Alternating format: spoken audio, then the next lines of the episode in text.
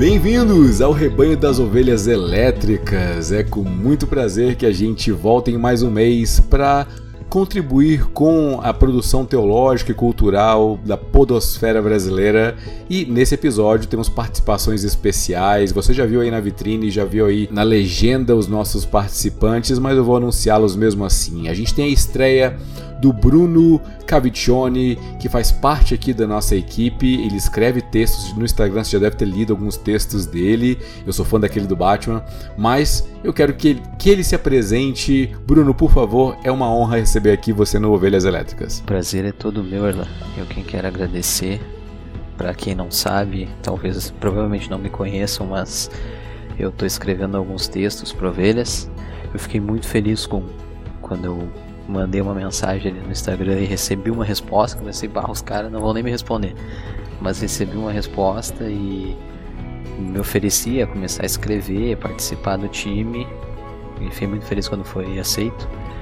E como tu comentaste, é meu primeiro podcast, não apenas com ovelhas, mas meu primeiro podcast de maneira geral. Então, estou bem feliz aí pela, pela oportunidade. Um pouco nervoso, confesso, mas vamos lá. Deixa eu fazer uma apresentaçãozinha então. Eu sou gaúcho, da cidade de Novo Hamburgo, 40 quilômetros da capital. Congrego numa igreja local aqui na cidade. E diferente de, do Erlan e do pastor Eduardo, eu ainda não tenho nenhuma formação teológica ou na área. Eu sou fisioterapeuta de profissão, mas eu iniciei nesse semestre meus estudos na, como bacharel em teologia, então estou aí num, num nos primórdios da, dos estudos teológicos ainda. Perfeito, Bruno. É um prazer receber você aqui. Espero que seja a primeira de muitas participações. E a gente também tem, obviamente, o nosso convidado de honra, o pastor Eduardo Medeiros, o líder do Parábolas Geek, aquele que vai poder contribuir com a gente é, nessa empreitada rumo à cultura pop, a um devocional de melhor qualidade. Pastor Eduardo, é um prazer recebê-lo aqui prazer falar com vocês, Erlan, Bruno. Uh, muito feliz com o convite que eu recebi, fiquei muito contente. É uma alegria poder participar aqui do Ovelhas Elétricas.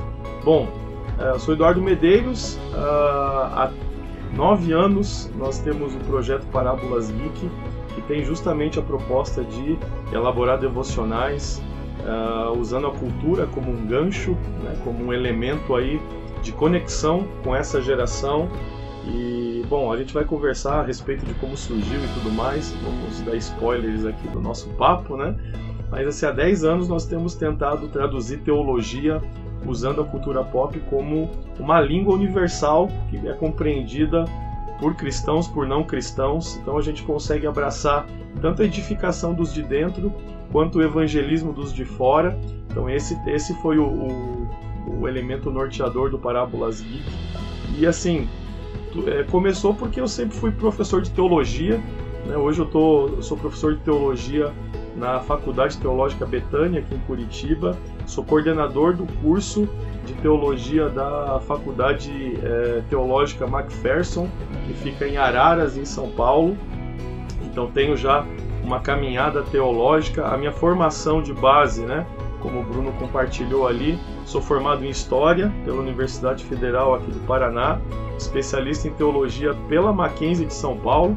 Sou pastor da Igreja do Evangelho Quadrangular, então assim, tenho uma formação teológica parte pentecostal, parte reformada.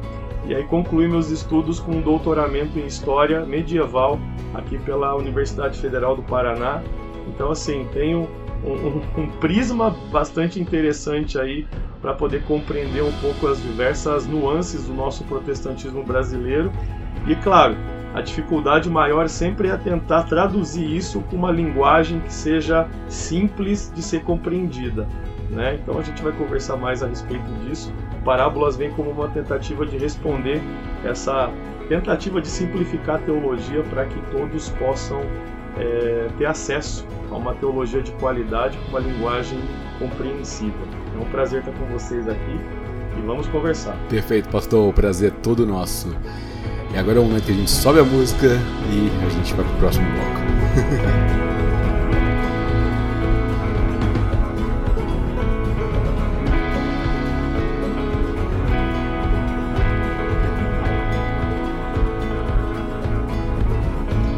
Pastor Eduardo, o nome é muito chamativo, Parábolas Geek. A gente pode é, se forçar um pouquinho até identificar algum tipo de de simplificação no discurso de Jesus quando ele propõe uma parábola. Ele vai explicar um conceito muito complexo, ele conta uma história ao invés de simplesmente explanar de forma acadêmica aquele conceito. E de certa forma, hoje, no século 21, a gente consegue também, é a proposta do Ovelhas, acredito que no Parábolas também, tentar simplificar conceitos mais complexos teológicos que exigem anos de estudo no seminário, usando recursos que sejam do cotidiano das pessoas, né, para edificação tanto dos de dentro e convite para os que estão de fora. Como que foi a criação do nome Parábolas Geek? Como é que começou o projeto? Então, um, um belo dia, né, eu como um professor satisfeito de teologia do curso, nós temos na, na, na quadrangular um curso é, livre de teologia, então eu era um dos professores, produzia material didático para o curso, então sempre estive envolvido na área de educação. E um belo dia tudo mudou quando o meu pastor local, pastor titular da igreja que eu congregava, me, nos convidou, a mim e a minha esposa, a liderarmos jovens e adolescentes. Então, assim, foi algo bastante interessante porque comecei a jornada tentando fazer o que eu fazia na academia, ensinando meus alunos, com adolescentes de 13, 14 anos. Ou seja, foi um fracasso retumbante tentar ensinar teologia da mesma forma, né? e na minha cabeça aquilo era algo sensacional, né? Usar termos em grego, em hebraico, vai ser sensacional. Vamos é, gerar uma imersão teológica nos nossos adolescentes. Foi horrível. Se me senti o pior líder de jovens da história da humanidade, né? Mas Uh, eu sempre fui nerd, né? Eu era nerd quando não era é, um elogio ser chamado de nerd, né? Quando nerd era sofria bullying, né? Era aquele era aquele grupo menosprezado na escola e tudo mais. Então eu cresci lendo quadrinhos, eu cresci lendo as HQs da Marvel, da DC, então sempre tive um, um apego né, emocional muito grande aí com os personagens antes deles é, é, chegarem, ganharem o grande público a partir dos filmes da Marvel, principalmente, né? Foi o que deu essa, essa grande visibilidade para a temática né, do, dos personagens aí da cultura pop. Então, um belo dia eu resolvi transformar uma das minhas mensagens catastróficas, é, repetir no sábado seguinte, utilizando é, Romanos 7 e 8 como base.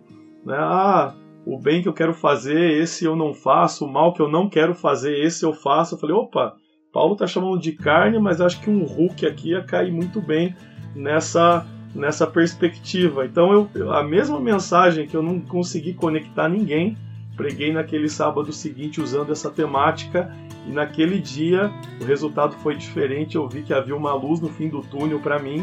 Não era, talvez não fosse o pior líder de jovens da humanidade, né? E aí nós começamos a trabalhar algumas séries de mensagens. Depois a gente migrou isso para o Facebook, ainda não existia é, Instagram na época, né? era só o Facebook. Então ali a gente fundou o Parábolas Geek com essa busca, pensando assim, bom, a, o, a referência da, da parábola ela é algo que não pode ser explicado.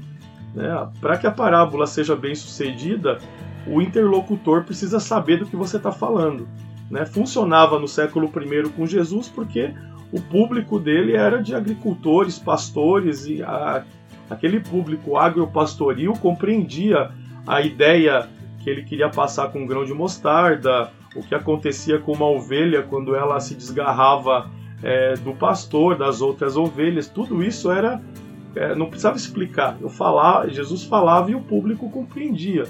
Hoje, para a gente explicar para um adolescente, né? Olha, o grão de mostarda é, um, é uma semente muito menor do que as demais, porém, quando você planta, ela adquire uma estatura média de uma árvore e tal. Até aí eu já perdi o, o meu a, a, conexão com quem está me ouvindo.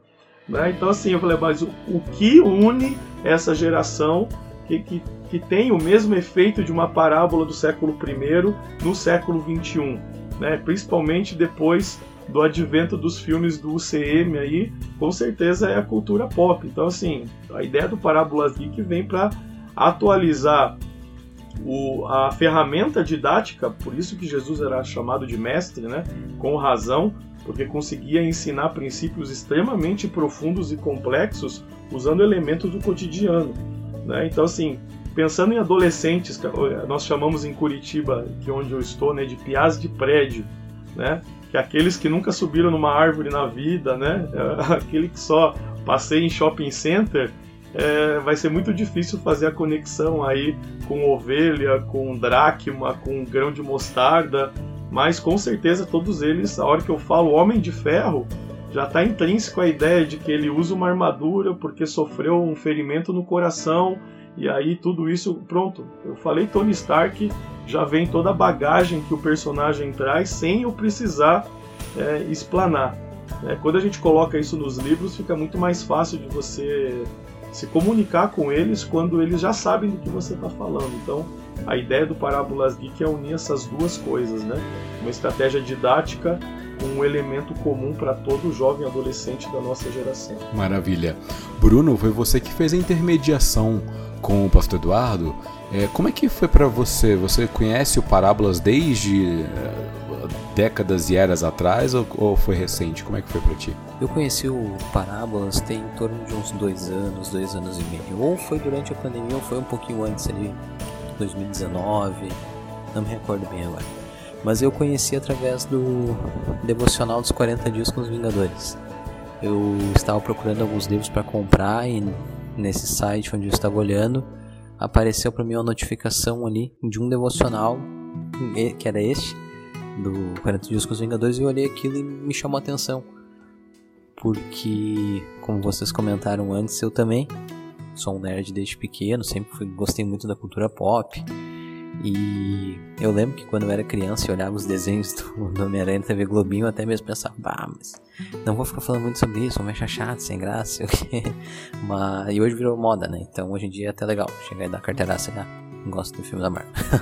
mas então eu sempre assisti esse tipo de produção e eu sempre tentava encontrar uma alguma mensagem legal por trás de somente atos heróicos e tal. E quando eu encontrei esse devocional, esse livro, eu me interessei muito e eu já comprei direto o trio que tinha na época, que era 40 Dias com os Vingadores, com a Liga da Justiça e com Star Wars. E eu praticamente maratonei. Eu fiz como se fosse uma rotina de série diariamente. Li, então passei pelo menos um terço aí do meu ano em contato diário com os textos do Parábolas. E até foi um dos starts para eu começar também a escrever. Porque eu sempre achei legal, mas eu nunca havia botado no papel. Então, depois de ler esses devocionais, eu comecei a escrever e fazer algumas relações para mim. Primeiramente, só deixei guardado, não postei nada, sobre filmes que eu gostava e trazendo isso para uma rotina, para uma prática cristã. Depois comecei a postar no meu perfil pessoal e esse ano aí entrei em contato com com ovelhas elétricas e comecei a escrever então mais, deixou de ser apenas um hobby, comecei a botar isso em prática assim. Então eu posso dizer que sim, o, o Ministério Parábolas ele teve uma influência na, no, meu, no início da minha escrita, no meu processo de escrita nessa área da cultura pop associada à vida cristã e com certeza me ajudou muito aí no desenvolvimento da, dessa, minha, dessa área da minha vida. Muito legal. E, e, e, olha só, dá pra ver, dá pra ver a cara do, do, do, pastor ali, a felicidade, né? Que é ouvir um feedback em tempo real, né? De, da própria obra ter sido avaliada e atestada, né? Como algo de qualidade. Mas eu acho que tem um outro lado, né? Se tem o, o fã de um lado, deve ter o hater também, né? Deve ter alguém que, pelo menos aqui no Ovelhas, deve ter um. A gente tinha algumas pessoas abençoadas falavam que ah, não acho conveniente misturar a mensagem do evangelho com um produto cultural criado em massa para poder vender, uma coisa assim que é imoral, que tem elementos que não convém ou que até blasfemam contra a obra do cristianismo, papapi, papapá. De certa forma, uh, essas pessoas têm algum sistema na mente que faz algum tipo de separação em bolhas, né, entre mundo cristão e o mundo secular. Como que a gente fura essas bolhas, pastor? Bom, aí a gente tem que. A, a, eu sempre uso do artifício aqui do professor de história da igreja para poder entender quando foi que nós separamos a esfera do sagrado e do profano dentro da história do cristianismo. Porque quando eu olho para o Novo Testamento, eu vejo Paulo dizendo: olha, é, se vocês comerem, quer vocês comam, quer vocês bebam, façam tudo para a glória de Deus. Né? Então, assim, eu vejo Paulo, né, é, eu, eu, olho para Atos 17, eu vejo Paulo em Atenas fazendo algo que nós falaríamos que ele era um herege hoje. Esses mesmos irmãos abençoados chamariam Paulo de herege quando ele pega uma estátua, né, uma imagem de algum deus grego e diz: olha, esse deus aqui que vocês estão, vocês não sabem o nome porque é o deus desconhecido, é esse deus que eu vim pregar. Que loucura é essa de Paulo?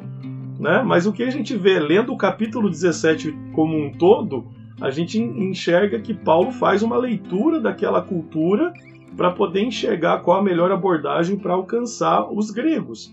Acredito que se ele chegasse na frente do Areópago para os filósofos e para a elite cultural daquela cidade é, soltasse o rolo da Torá e começasse a ler em hebraico é, o Gênesis, ele não ia ter muito, muito sucesso.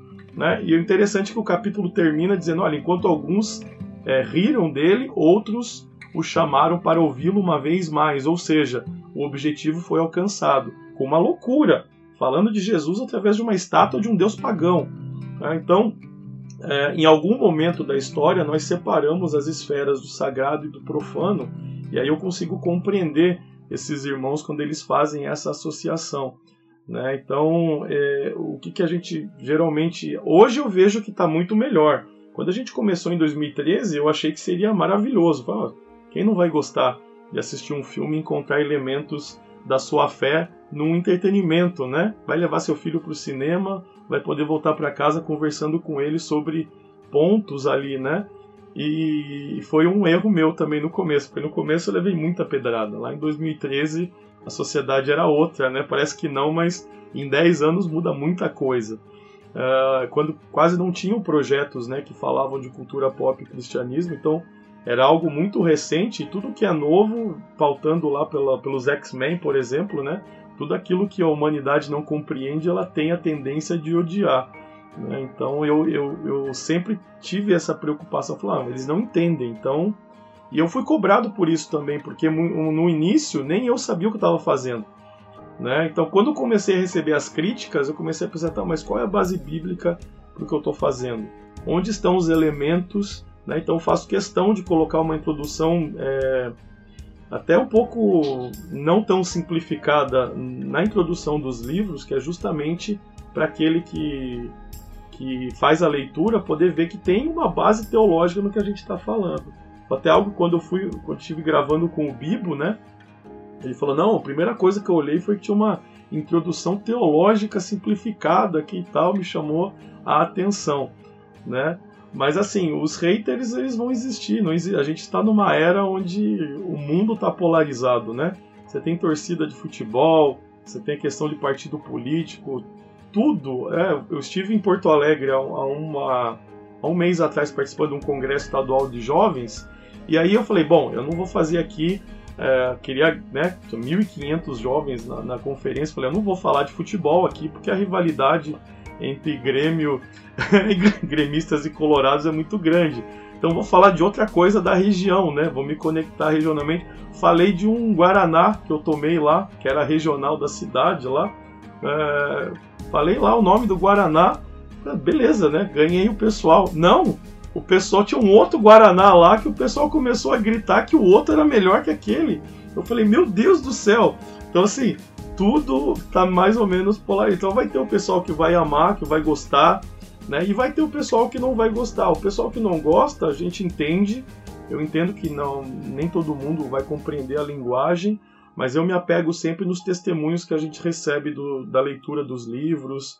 São pais que falam: ah, meu filho nunca leu um livro, a primeira vez que ele está lendo um livro é esse devocional, e a partir do devocional ele começou a fazer a leitura da Bíblia. Né? O Devocional Pop tem um plano de leitura bíblico ali junto anual para ele poder fazer o devocional e ler a Bíblia toda. Eu ouço testemunhos juniores ali, os pais falando: olha, meu filho tem 10 anos, leu a Bíblia inteira em um ano, a gente leu como família, a gente nunca teve um tempo juntos em família com meu filho, agora a partir dessa linguagem comum, porque eu também gosto dos filmes, a gente consegue fazer. Então eu sempre procuro me apegar nos, nos exemplos positivos, porque assim, os negativos sempre vai aparecer, né? Mas hoje está bem mais tranquilo do que algum tempo atrás, com certeza. É muito bom ouvir isso, muito bom porque dá esperança para a gente também, né? Nosso projeto é basicamente a mesma proposta, né? A gente quer responder às provocações que a ficção faz à fé cristã e a gente, a gente não quer fazer um, um, tipo de apologética e refutar o que a cultura pop fala. A, a, a gente não, não reconhece ela como fonte de autoridade pra, de ensino e de doutrina. A gente já reconhece o evangelho como isso. Então, sendo nós evangélicos ou pessoas que se submetem àquilo que a Bíblia fala, é natural que a gente dialogue e responda naturalmente, né? Poxa, quando o, o Homem de Ferro ele mostra um estilo de vida que não é adequado, mas ao, ao mesmo tempo ele é altruísta o suficiente para sacrificar a própria vida, a gente vai ver que opa, tem coisa que dá para abstrair, tem coisa que a gente consegue absorver de, de bom, justo, belo, agradável, aquele Filipenses 4.8, né? O que for bom, justo, enfim, a gente pensa nessas coisas. As outras a gente passa, a gente, a gente filtra, né? Fica na peneira. Enfim, mas dá, é muito bom um tipo de projeto como esse. A gente sempre tem algum tipo de texto preferido quando a gente escreve. É, eu tenho os meus, o Bruno tem os dele. É, inclusive, tem um, um, post recente no Parábolas Geek que eu gosto muito, é aquela questão da. Tem muita gente na primeira temporada da vida cristã, o de Lost. Eu achei sensacional, ah, achei sensacional. é, a gente quer gravar uma ovelha 60 de dias no mundo das séries. Isso, isso, isso. É, eu gosto demais desse texto. Bruno, qual que é teu texto do Parábolas Geek preferida? E se quiser falar um, um, pessoal teu, também você pode falar. Bah, eu confesso que eu não vou me lembrar qual que é o meu texto preferido, né? Até porque são vários que foram escritos. E eu estaria sendo injusto com algum com algum se eu denominasse, bah, esse aqui é o meu, meu preferido. Mas eu dei uma folhada nas minhas marcações aqui antes de nós gravarmos e eu lembro que um dos que me chamou muita atenção foi o devocional sobre o personagem Gavião Negro, da Liga da Justiça. Talvez porque ele é um personagem que eu confesso que eu nunca tinha me interessado muito por ele. E ao ler no devocional, eu lembro que a, o versículo ali de, de base era Isaías 40, que fala que voar alto como águias e tal. Eu gostei do paralelo mas eu achei interessante principalmente a questão da gravidade. Que e eu nem me lembrava disso, eu confesso, que o gavião gavião negro, eu tô trocando, ele consegue voar porque ele tem um dispositivo que anula a gravidade. Ele anula os problemas dele. E nesse devocional faz essa relação com o fato de nós estarmos em Deus e, e os problemas ao nosso redor eles não conseguirem então nos empurrar para baixo. Eu achei essa questão bem interessante na época. Então é um texto que eu folhando aqui, olhando e eu, eu li ele de novo e fiquei, bah, realmente, muito legal. Mas um dos textos que mais me, eu não vou me recordar agora em qual dos devocionais que eu li, mas que mais me marcou foi este, pra, que mais me marcou para começar a utilizar das obras da cultura pop para falar do evangelho para os meus amigos, para começar a escrever, além dos textos que eu comentei que lia no Parábolas foi quando eu tive um entendimento dessa disso que o pastor Eduardo falou antes sobre Paulo pregando aos gregos em Atos 17. Que Paulo ele poderia ter chegado lá, batido o pé, dito que os gregos estão crendo errado, não sei o que. Mas Paulo ele utilizou elementos da cultura helênica naquele, naquela da atualidade daquele momento para falar na língua deles. E, e eu, como eu sempre gostei de elementos da cultura pop nossa, eu gostaria que alguém tivesse em algum momento falado para mim de Jesus sobre esse ponto de vista. E eu comecei a ver que eu poderia falar assim para os meus amigos que ainda não são cristãos. E, claro, fazendo a diferença de que o certo é certo e o errado é errado, independente do que aconteça, que tem coisas que nos filmes a gente tem que olhar e não admirar, mas sim ver, ah, isso é errado, mas aquilo é certo.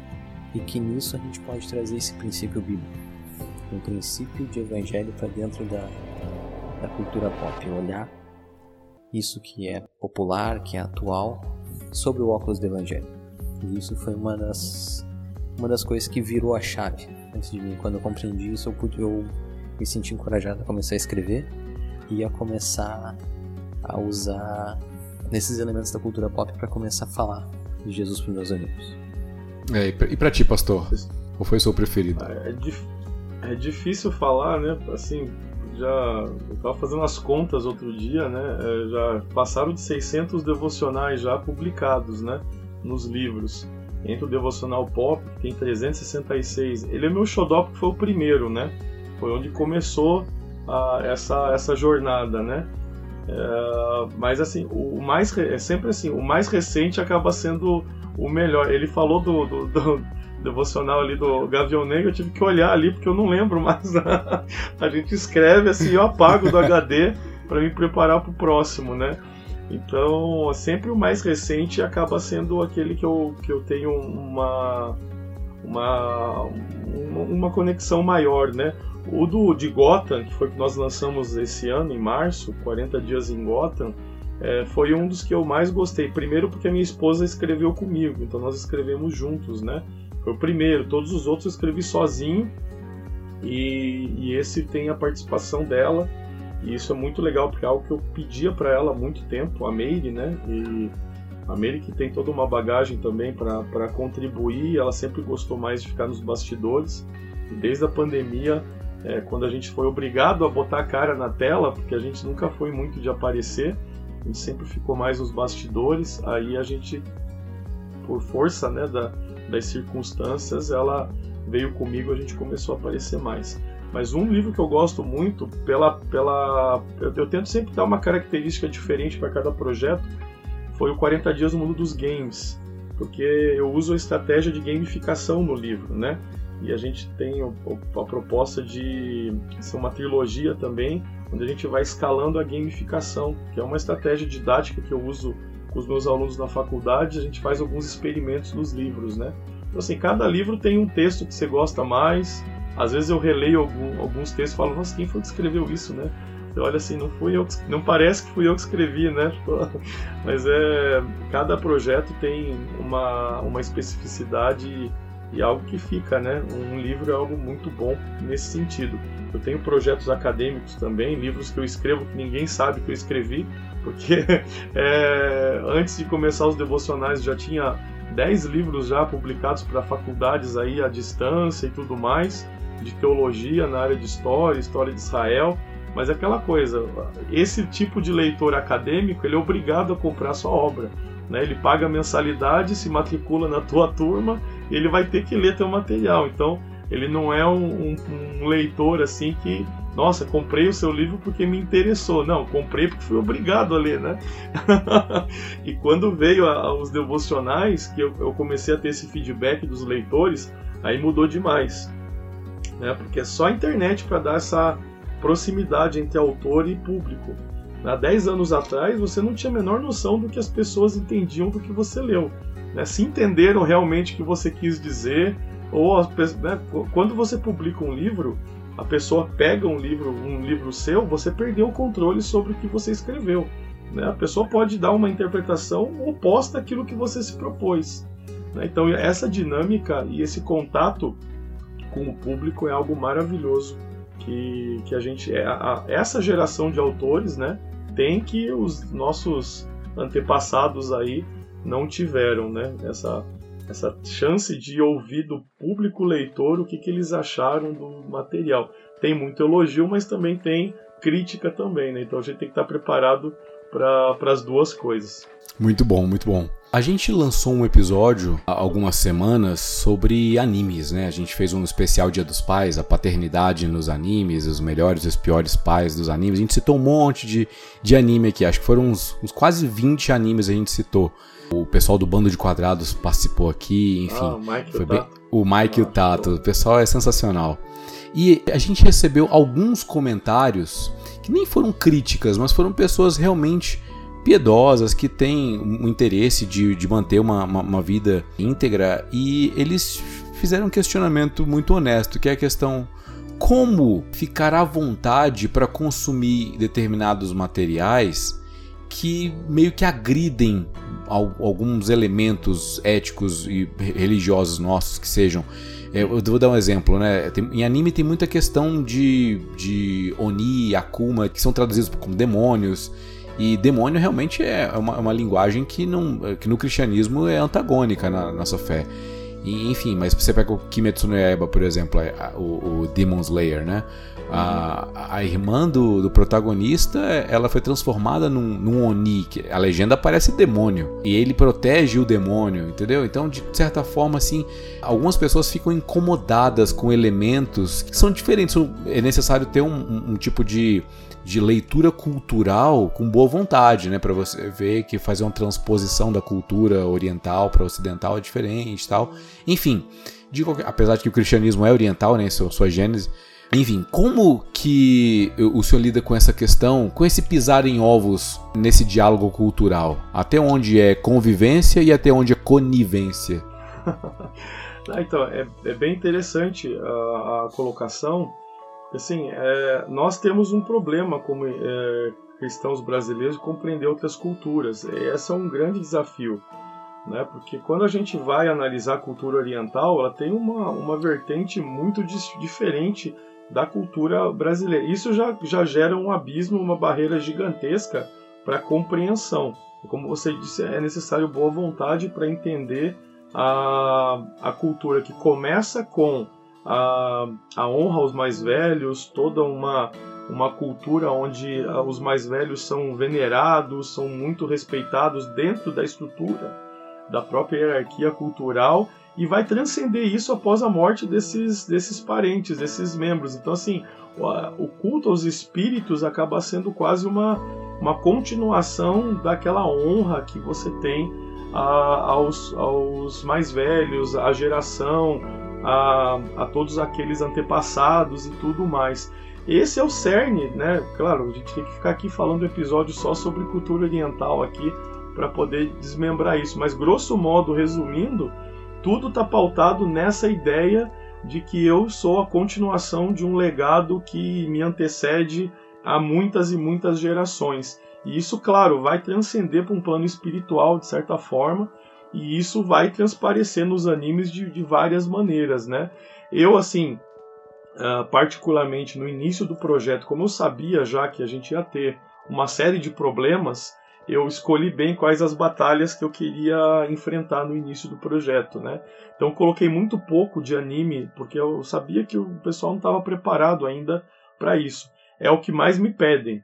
Todos os lugares que eu vou, pastor, quando sai o 40 dias com animes, quando sai 40 dias com animes e tudo mais. Mas a gente, eu creio que nós estamos é, qualificando até os leitores, né? Trazendo um, umas temáticas um pouco mais tranquilas, onde ninguém discute, né? Claro, se a gente fosse entrar bem, assim, vamos falar a fundo, então, o Thor a gente tinha que banir, porque é um deus pagão, né? Mas aí a gente vai entrar numa outra seara polêmica, que são Quais os deuses pagãos que nós, como cristãos, aceitamos como toleráveis ou quais aqueles que nós não aceitamos? Quais os panteão, panteões ali de deuses que nós nós ah não tudo bem são deuses mas faz parte da cultura né pega o panteão grego pega o panteão nórdico você não vai ter problema. Com outros panteões por exemplo vamos falar de espiritualidade oriental nós temos problema. Se a gente chegar na africana então aí complica mais ainda. Então assim é, ela é, ela não é assim a mesma a mesma medida que se julga a cultura oriental não é a mesma que você julga a ocidental, né? Então teria que ser se é essa a medida que eu vou usar, eu tenho que banir qualquer coisa que diga respeito a uma espiritualidade que não seja cristã. Né? Então é. aí, mas o Thor todo mundo gosta, né? A Moana assim... passou raspando, né? Pela proporção. É, não, já tive problema com a Moana também. Ixi, Moana deu bastante problema quando a gente falou dela uns anos atrás aí também. Pessoa. Geralmente tem, tem problema em quase tudo, assim, né? Se a gente fosse levar ferro e fogo, não dava para falar de quase nada hoje mais, porque o pessoal tá bem.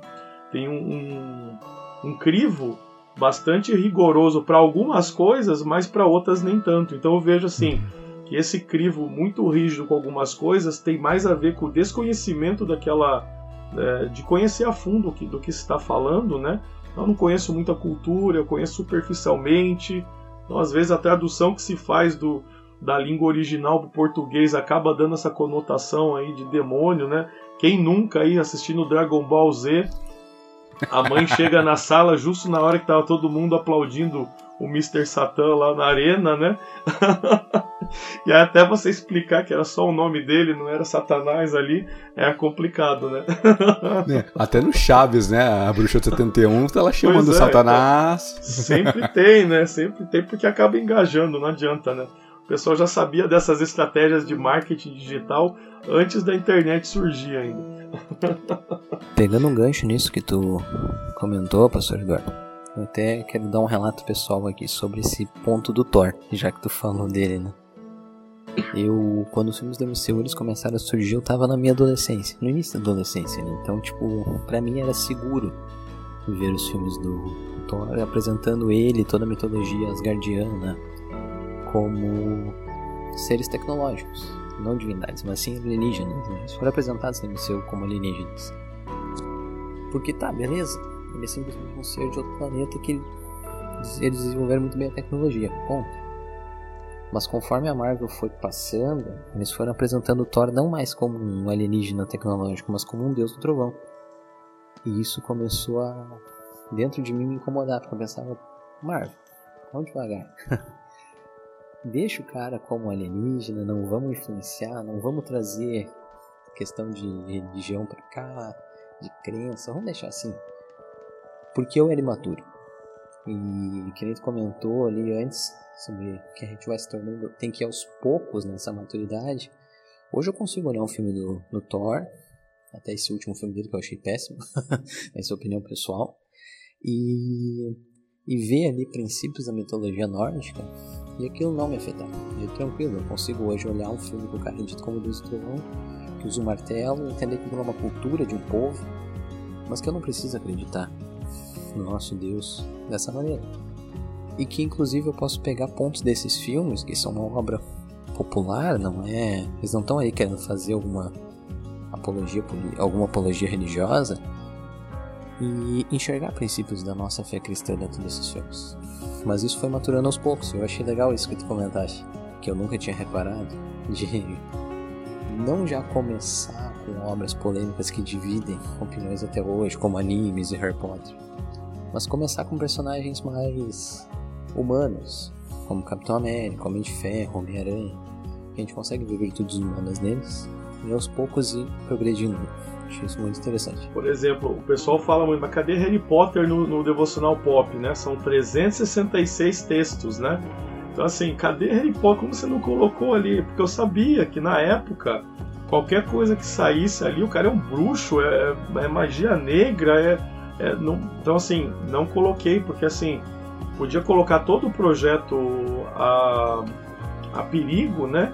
De ser descredibilizado por causa de um texto que eu colocasse lá, mesmo sabendo de tudo o que a gente pode extrair da saga do, do Harry Potter, né? Em termos de. A jornada do herói está presente em todos eles, essa que é a verdade, né? Quer pegar um, um blockbuster que fez sucesso de bilheteria, você muda a roupa, muda o universo, mas pode ser o Luke lá em Star Wars, pode ser o Doutor Estranho, pode ser o Harry Potter, enfim, pode ser o Neo em Matrix. A história é sempre a mesma, na verdade, não muda nunca. Você troca a roupa, troca a roupagem de que lugar que está falando, mas não muda. Então assim, não tem erro. Você vai pegar os princípios, ele vai aprender, vai amadurecer, vai desenvolver uma maturidade que vai ajudar ele na jornada. Então assim, é muito tranquilo de você extrair bons princípios, né? pega a ideia do Naruto ali também, amadurecendo, né, em busca dos seus, dos seus objetivos. Só que aí você pega, pô, mas tem um demônio de nove caudas lá e tal, né? Poxa vida, aí complica a minha vida e tal, né? Então, assim, a gente foi tato para escolher algumas. Vai dar polêmica de qualquer jeito, mas vou tentar não polemizar demais no começo para tentar mostrar essa nossa visão para o público leitor. Já usei mais ali no 60 Dias do Mundo das Séries, que a gente fez para o público mais adulto, né? Ali botei um texto sobre Supernatural ali e tal. Que eu já tava. No começo eu não coloquei porque ah, tem rituais, tem, invocam coisas, falam as, os encantamentos, então eu sei o que pega bastante para o nosso público, né? Que acaba sendo uma, uma algo bastante é, interessante de, de, se pensar de maneira cultural e tal, né? O porquê que a gente tem problema com algumas coisas e com outras a gente deixa passar, né? Mas enfim, é, é uma construção. Eu creio que o nosso cristianismo está amadurecendo também. A maioria das denominações evangélicas elas não têm, é, são recentes, né? Muitas nosso público é, é, tem muito, muito público pentecostal que segue parábolas, então muitas comunidades são novas, recentes, elas não têm ainda um lastro teológico construído ao longo das décadas, né? Então a gente está num processo. Então eu vejo que é, todos nós aqui, né, temos essa função também didática de mostrar que, olha, nem tudo, como assim, se eu assistisse um filme do Thor, me fizesse ao final do filme é, oferecer um sacrifício para um deus nórdico e tal, né? Ou se eu assisto, é a cultura diferente da minha. Eu conhecer essa cultura não vai me fazer abraçar aquela religião ou abraçar aquela cultura distinta da minha. Muito pelo contrário, né? Como professor de história das religiões, eu incentivo o meu aluno a enxergar o outro pelo olhar do outro. Porque se eu partir do início de ensinar outras religiões partindo da cosmovisão cristã, eu já parto de início que todas estão erradas. E só porque o cristianismo está certo. Então eu, eu tento desconstruir essa caixa né, de, de, de que nós somos né, os maiorais dentro do universo e falar, não, existem outros grupos na sociedade além dos, da sua igreja local. Né? Nem todo mundo compartilha ainda, né? como cristãos nós temos a esperança de que todos vão alcançar e vão receber a, as boas novas do Evangelho, mas enquanto isso não acontece, eu preciso compreender o que leva o praticante de uma outra religião qualquer a sair da sua casa com uma expectativa igual ou até maior do que a nossa quando a gente sai de casa para ir para a igreja para cultuar, seja lá o que ele vai cultuar. Existe algo intrínseco no ser humano que tenta conectar ele com uma divindade. Né? Então eu não posso dizer para aqueles que não compartilham da minha fé: olha, o seu destino é o inferno e acabou. Eu preciso conhecer como ele pensa, entender o mundo em que ele vive, para a partir daí oferecer opções inteligentes de evangelismo, inclusive, para estabelecer uma conversa que não parta do princípio de que você está errado e eu estou certo. Aí já acabou. Eu já perdi essa pessoa. E se eu quero que essa pessoa aceite a Cristo como Senhor e Salvador, eu preciso entender o mínimo, né? É, demandar um mínimo esforço de compreender essa pessoa para poder é, conversar com ela de maneira digna, né? Não rebaixando ela, não, você não é cristão, você não merece, né? Como falando Thor, né? Você não é digno de empunhar o Mjolnir aqui e tal, né? Eu sou porque eu sou cristão. É, isso é bastante complicado e a gente ainda tem muito desse pensamento dentro da igreja onde nós somos superiores aos demais, eu queria saber onde está na Bíblia, né? Que você é mais que alguém por você. Nós, nós temos uma boa notícia que as outras pessoas ainda não têm. Né? E a nossa missão enquanto vivos na Terra é compartilhar essa mensagem com todos com quem a gente tiver a oportunidade. E a partir dessa boa notícia, outras pessoas também é, um encontro com a graça redentora de Cristo. Então, isso não faz nenhum de nós melhor ou pior do que outras pessoas. Né? E o discurso que eu vejo nas redes sociais, em, infelizmente, as redes sociais se transformaram em um ambiente que está provando para a gente que muitos não, de nós não estávamos preparados para essa exposição toda que a rede social nos trouxe. Discursos que estavam restritos às quatro paredes das igrejas sempre foram ditos agora estão saindo, né? A partir da, da, da internet, a partir das gravações e das transmissões. Sim, sim, sim. Todo mundo está vendo e muitas vezes o resultado não tem sido muito bonito, infelizmente. É, a gente é, costuma fazer esse, essa, esse xiste aqui no, no Ovelhas, é pegar o, o texto de, de Tiago e falar fazer uma paráfrase, né? Que é em vez de resistir ao diabo e ele fugirá de vós, é, Sujeitavos, pois, a Deus, resisti ao diálogo e ele fugirá de vós também. Então, quando a gente não, não pressupõe um diálogo, não pressupõe uma construção de pontes ao invés de muros né, com a cultura, como a gente alcança, né? Como, como pregarão se, não, se ninguém for, se ninguém se propuser a, a, a conhecer esse tipo de, de ambiente diferente das nossas bolhas, né? A gente precisa pegar um alfinete e estourar essa bolha e viver o mundo de acordo com uh, os princípios do reino de Deus, mas vivendo entre o reino dos homens, né? Vivendo aqui eh, este mundo tenebroso, mas é nosso lar. A gente está vivendo aqui, convivendo com com nossos vizinhos. É, eu acho curioso, a gente publicou um, um, uma série de stories lá no, no Ovelha sobre Sandman. E eu peguei um, os quadrinhos mesmo, tipo, escaneei assim, tirei foto e tal, botei bonitinho o, o volume 6 que fala lá sobre, sobre a morte, né? Sobre a, a irmã do, do, do Morpheus. E aí, é, a morte pro, na construção do universo lá do Neil Gaiman, ela é super legal, ela é antenada na cultura pop, ela é muito é, dinâmica, positiva, o tempo otimista, a morte é super legal. Então, ela vai lá buscar o Harry, falar com ele, tal, tal, e ele, enfim, ele fala: "Ah, meu, meu pai falou para eu fazer isso quando eu morrer, agora eu vou ter o paraíso". Aí ela, a morte fala: "Agora a gente vai descobrir se seu pai estava certo, Harry, vem comigo". Enfim, ela vai fazendo o trabalho dela. Aí eu, eu coloquei coloquei esse, esses stories mostrando como é a morte em Sandman e encerrei falando que no cristianismo é um pouco diferente, mas eu não cheguei a expor totalmente o que é a morte. E eu, assim, recebi alguns comentários, né, falando, poxa, mas podia falar um pouco mais sobre a morte no cristianismo, né? O que a Bíblia fala sobre morte. Aí eu fiz a parte 2, eu meio que fui até metade da ponte. Aí agora eu estou construindo a outra parte da ponte que é também levar o que, que a minha cultura fala sobre a morte. Aí, o Neil Gaiman não é a autoridade máxima. Ele é uma pessoa que trouxe um ponto de vista ficcional legal sobre a morte. Agora vamos, vamos ver o que o cristianismo fala. É o último inimigo a ser vencido. Ela é, é enfim, uma, uma, casa enlutada é melhor que uma casa em festa, porque a morte também mostra pra gente a finitude da vida. A gente foi, eu fui mostrando assim os elementos que, que e, enfim, e que a parousia lá, o último, a eucatástrofe, né, mostra que não tem mais morte. Então a morte ela torna-se obsoleta porque a gente tem a vida eterna, vive a vida eternamente com, com Deus, tal, tal. Aí, enfim, fiz os dois lados da, da balança, entendeu? Deu para equilibrar, mostrar o que, que a série fala, mostrar como o cristianismo fala, sem criticar a série, mas também sem é, abrir mão de princípios fundamentais do cristianismo. Então eu acho que é basicamente isso que a gente tem que fazer, né? É, eu, é, essa é a minha grande preocupação, né? Como eu tenho visto que muitos projetos, ainda bem, têm, têm surgido nessa, nessa questão, a, a minha preocupação sempre foi como caminhar nesse fio da navalha mantendo os princípios inegociáveis.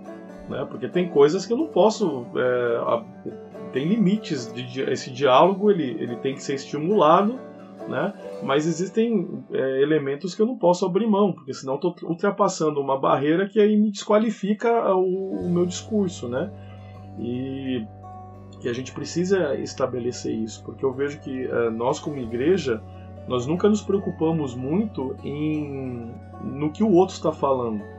Né? Nós sempre fomos muito bons em falar o nosso discurso dentro das nossas peculiaridades, dentro do nosso discurso, o famoso crentez que a gente fala, né? Uh, sem se preocupar como o interlocutor está recebendo essa mensagem. Né? Então eu vejo que essas iniciativas não são só essas, mas eu vejo em várias áreas aparecendo esse tipo de preocupação, não só na cultura pop, mas eu vejo, é, conheço pastores que têm falado sobre futebol, por exemplo, assim, olha, tem, tem construído todo um, um paralelo entre cristianismo, né? Tem, tem pastores amigos meus que são árbitros de futebol, então eles conseguem estabelecer uma conexão com as regras do jogo. Falei, poxa, no país do futebol isso é maravilhoso, né? Uma outra, um outro, uma outra linguagem que o brasileiro fala tirando um nerd como eu, né, que, que não sou lá muito apegado às artes futebolísticas, né? Mas enfim, é uma linguagem universal. Se você conseguir extrair sim, princípios, sim, sim. Maravilha. E eu tenho visto isso acontecendo em, em, diversas áreas, na culinária, né? Tem em muitos lugares acontecendo esse essa tentativa de comunicar o evangelho com as pessoas, levando em consideração o outro, Né? Isso é maravilhoso. Agora, sim, isso que você falou é, é muito importante, Erlan. A questão de estabelecer as pontes, respeitar, porque assim, o que, o que eu vejo que muitos cristãos eles ficam chocados quando veem que o diretor do filme não é cristão. Pô, você está falando cristianismo, que cristão, mas o cara não é. Ele defende outras coisas, né? De repente as bandeiras dele são até contrárias ao cristianismo. Mas assim, eu estou pegando a obra dele, né? A obra dele pode dizer várias coisas. Isso que é interessante, né? Eu posso enxergar esse copo de várias maneiras. Ele pode estar tá meio cheio, ele pode estar tá meio vazio. Eu que vou dar uma leitura para ele. Muitas vezes eu vejo pessoas que a, a, obra não fala nada. Isso acontece muito com as animações. Quando a gente faz live sobre animações, eu vejo que o pessoal fica desesperado com algumas coisas assim, porque tem uma frase em determinado momento da animação. A frase, assim, dentro do contexto, tem tudo a ver com amizade, com alguma coisa, mas de repente o pessoal, não, mas essa frase quer dizer que o personagem é homossexual, por exemplo, né? É, ou tem algum tipo de situação em que é constrangedor ou que tem algum, algum tema que é polêmico, mas que o foco da animação não era esse. Você pega ali uma hora, 90 minutos ali, e de repente uma fala de dois segundos desqualifica todo o conteúdo que foi construído. Né? O que a gente tem que entender é que assim a indústria cultural ela não está preocupada com a minha opinião enquanto cristão do que, que eu quero, qual, qual que é a maneira que eu quero que um filme seja sim. transmitido, sim, sim, né? Isso a gente deixa para para TV aí que faz as séries bíblicas aí e tudo mais. Ali já está atendido todo o público, né? Mas quando a gente fala da indústria cultural, não adianta. Você pode ter a utopia, você pode ser assim, não, mas é a arte, é a sétima arte. Não, tudo gira em torno de dinheiro. Eu quero lucrar o máximo possível com o filme que eu estou lançando. Para lucrar o máximo possível, eu preciso englobar dentro da minha estrutura o maior número de grupos possíveis tem que estar representados dentro daquela animação, daquele filme e tal. Para desespero dos cristãos, cada vez mais você vai ver diversos grupos que estão inseridos na sociedade representados nessas obras. Então vai ter filme, vai ter série e vai aparecer cada vez mais. Se acostumem com isso, vai acontecer. Por quê? Quanto mais é, grupos representados dentro da obra, mais é, visibilidade vai ter, maior bilheteria, mais pessoas vão assistir, vão indicar, vão engajar. E não adianta. Na era do streaming é isso que importa. Né? O que, que eu, como cristão, preciso fazer? Separar aquilo que é bom, né? ver de tudo reter o que for bom. Né? E a partir daí aprender a conviver no mundo que está cada vez mais plural. Quer, quer nós cristãos gostemos disso ou não, a sociedade que nós vivemos ela é cada vez mais plural. E isso vai aparecer na indústria cultural, não tem como. Cultura tem a ver com a sociedade. Sim. Cultura tem a ver com realidade.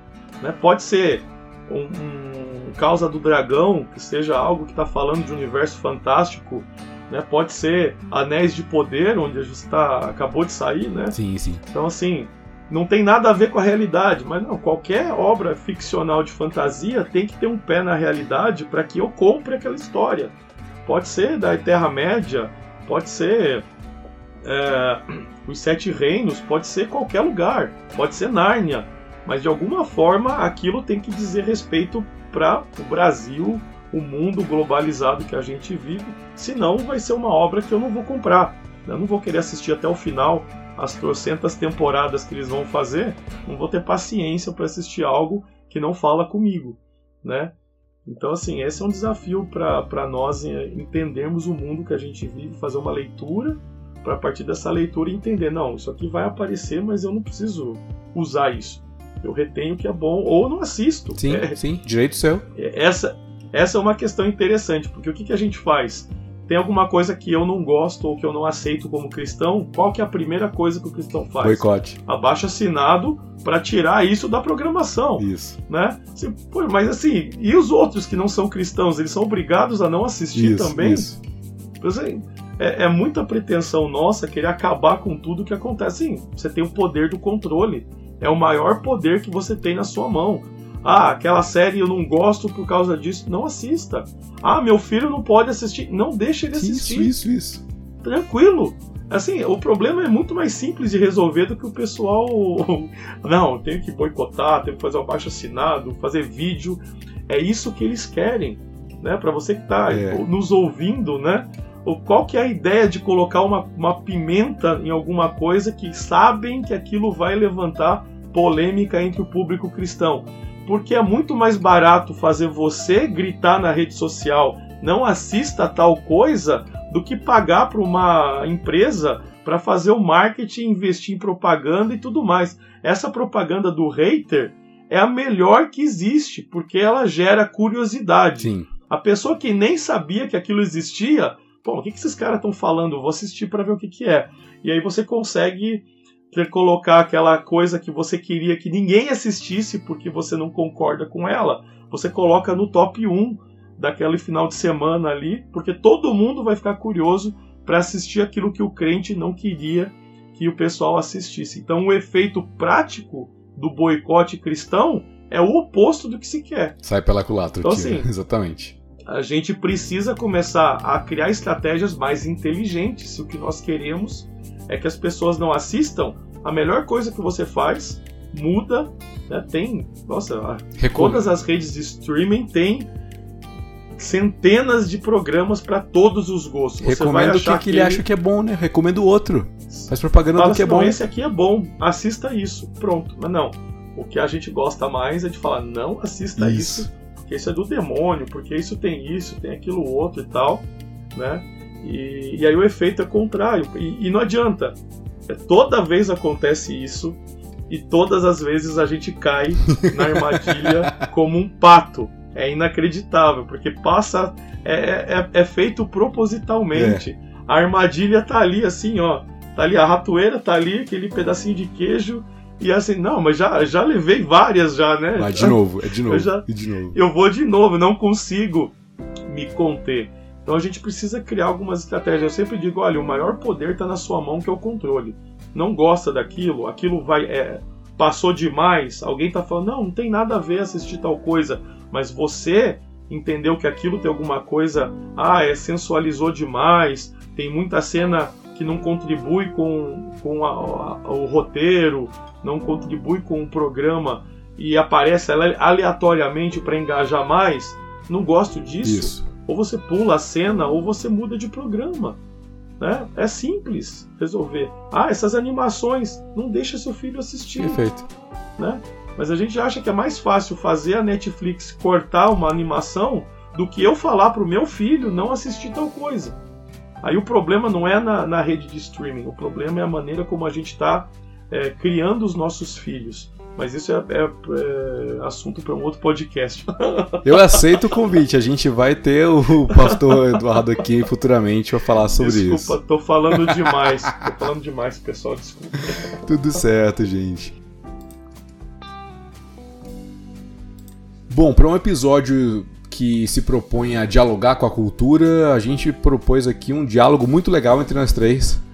E a gente fica muito feliz com a presença de vocês, Bruno, uma, uma estreia em, em, alto nível, estreia de gala aqui, e o pastor Eduardo é, mostrando pra gente por que, que o Parábolas Geek é a sensação, né? Olha só, eu, eu usando termos da década de, de 80.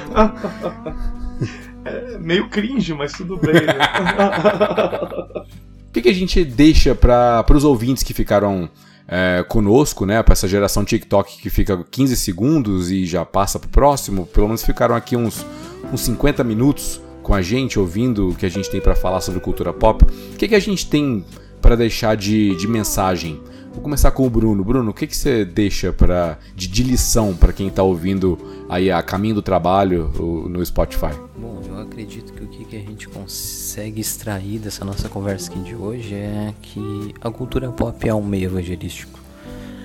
Que nós podemos, e é uma grande ferramenta, usar de, de produções atuais que estão na boca do povo para falar de algo que pode parecer antigo aos olhos de quem não crê, mas que é muito atual, que é a fé cristã. Porque ela, Jesus ele falava em parábolas com linguagem popular naquela época.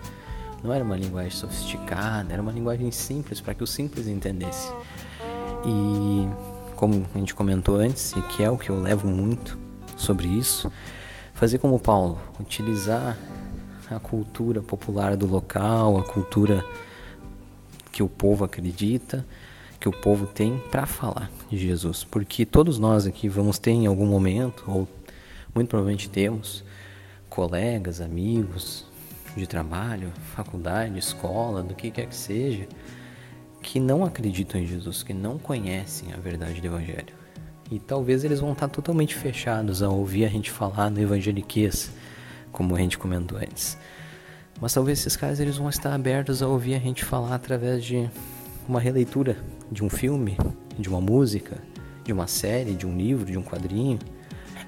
Então, creio que a gente pode se atentar a isso, a utilizar esses meios, utilizar essas essas produções para falar daquilo que realmente importa, sem ficar julgando a opinião do outro, sem ficar condenando o outro pelo que, que ele acredita, mas apresentar a verdade que nós temos como a única verdade que salva, para que essa pessoa ela também conheça e que ela possa então conhecer esse Deus de amor que se manifesta de todas as maneiras, inclusive na cultura pop. Boa, boa, boa. Pastor Eduardo, o que, que você deixa de mensagem para quem ficou com a gente esse tempo todo? Bom, vamos, vamos tratar essa, essa parte final aqui com dois grupos, então, né? O grupo mais experiente, digamos assim, que tem essas dificuldades em compreender essas mudanças de discurso, né, essa tentativa de inserção de elementos culturais a partir do, dos devocionais,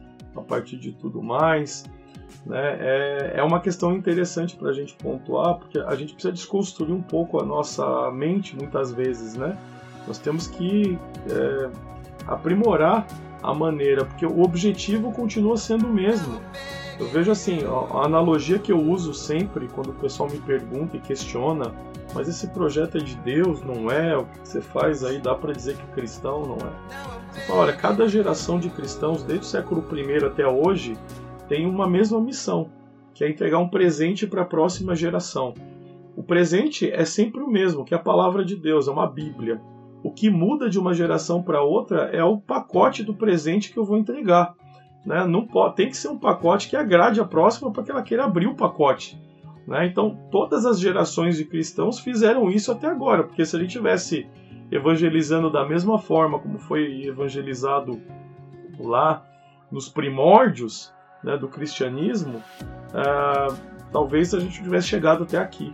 Né? Mas foi, teve muita estratégia criativa, teve muitos erros também, mas teve muita é, estratégia criativa é, de maneira de apresentar o evangelho quando nem a língua se sabia, né? Se tinha que usar recursos que talvez ah, deixar, nos deixariam assim, meu Deus, como eu não pensei nisso antes, né?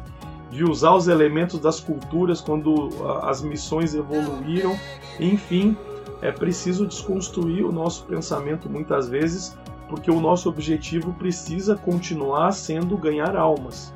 A gente não pode perder isso de vista. Muitas vezes a gente vê que o projeto, alguns projetos, alguns discursos, eles acabam se afastando do nosso principal objetivo, que é aumentar essa comunidade de santos. Então, é, leia a respeito, né?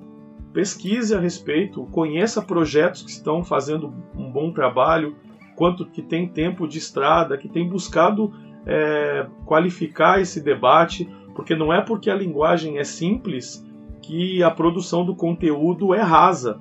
A gente precisa de muito mais pesquisa teológica para produzir um conteúdo que fale de Sandman, por exemplo, do que assim, posso dizer como professor que era muito mais fácil continuar só usando ali o meu celebração com a disciplina, né, uh, ah, para falar de devocional e de espiritualidade cristã. Sim. Mas a partir disso, a gente tenta extrair aquilo que está nos clássicos e colocar com uma roupagem que aquele que lê não compreende que está lendo teologia. Só para usar um exemplo, 40 Dias com Star Wars é um livro cristocêntrico. Né? Todos os 40 devocionais eles falam a respeito de Jesus. Que eu tenho a preocupação para não repetir os temas, é, é usar um eixo para cada livro. Então, assim, cada devocional tem um. Né, a Liga da Justiça fala sobre missões, porque a maioria dos, dos membros da Liga são alienígenas, então, de certa forma, eles vêm para a Terra como missionários, né? Então, a gente vai trabalhando essas questões. Star Wars tem a questão de eu me propus a falar de Jesus em todos os 40 textos.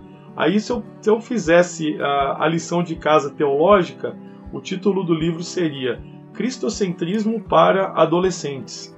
Você acha que ia vender alguma coisa? Alguém ia se interessar em comprar esse livro? Não vai. Né? Agora, assim, 40 dias com Star Wars também, não é? A galera mais jovem não comprava até sair as séries da Disney. Hum. Depois que saiu as séries ali do Mandaloriano, do Boba Fett, do Obi-Wan Kenobi, tem sido um, uns que mais tem saído, tem sido Star Wars.